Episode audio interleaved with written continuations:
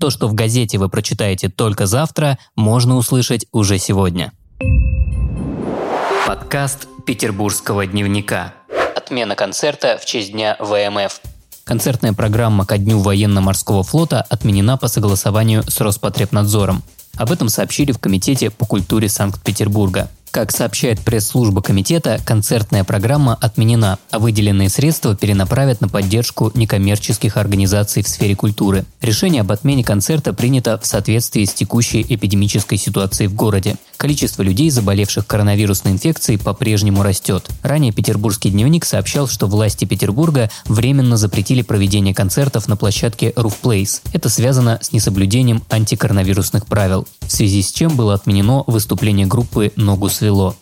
Цветовое оформление – Садово-парковые предприятия Комитета по благоустройству завершили работу по оформлению цветников летними и многолетними растениями. Более 33 тысяч многолетников украсили Петербург в этом году, сообщается в Комитете по благоустройству города. В цветочных композициях на площади более 90 тысяч квадратных метров использовали 67 видов и 100 сортов растений. Отмечается, что главный принцип при проектировании цветников – соотнесение цветочного оформления с общей идеей объекта зеленых насаждений. Многолетники должны не конкурировать с летниками, а вместе с ними создавать красочность и непрерывность цветения в городе с ранней весны до глубокой осени. Яркий цветник в этом году можно увидеть в сквере в Красносельском районе на углу проспектов Кузнецова и Ленинского. В Приморском парке Победы можно найти 35 видов растений. Также многолетниками можно насладиться в Петродворцовом и Фрунзенском районах. В Прилукском сквере, на бульваре на улице Кораблестроителей, в сквере на проспекте Ленина, на бульваре Красных Зорь и в парке Героев Пожарных. Выставка в летнем саду. В Петербурге с 4 по 12 июля в летнем саду пройдет новая выставка, посвященная малым музеям Ленинградской области. Этот проект организован совместно с Ассоциацией краеведов 47-го региона и Русского музея.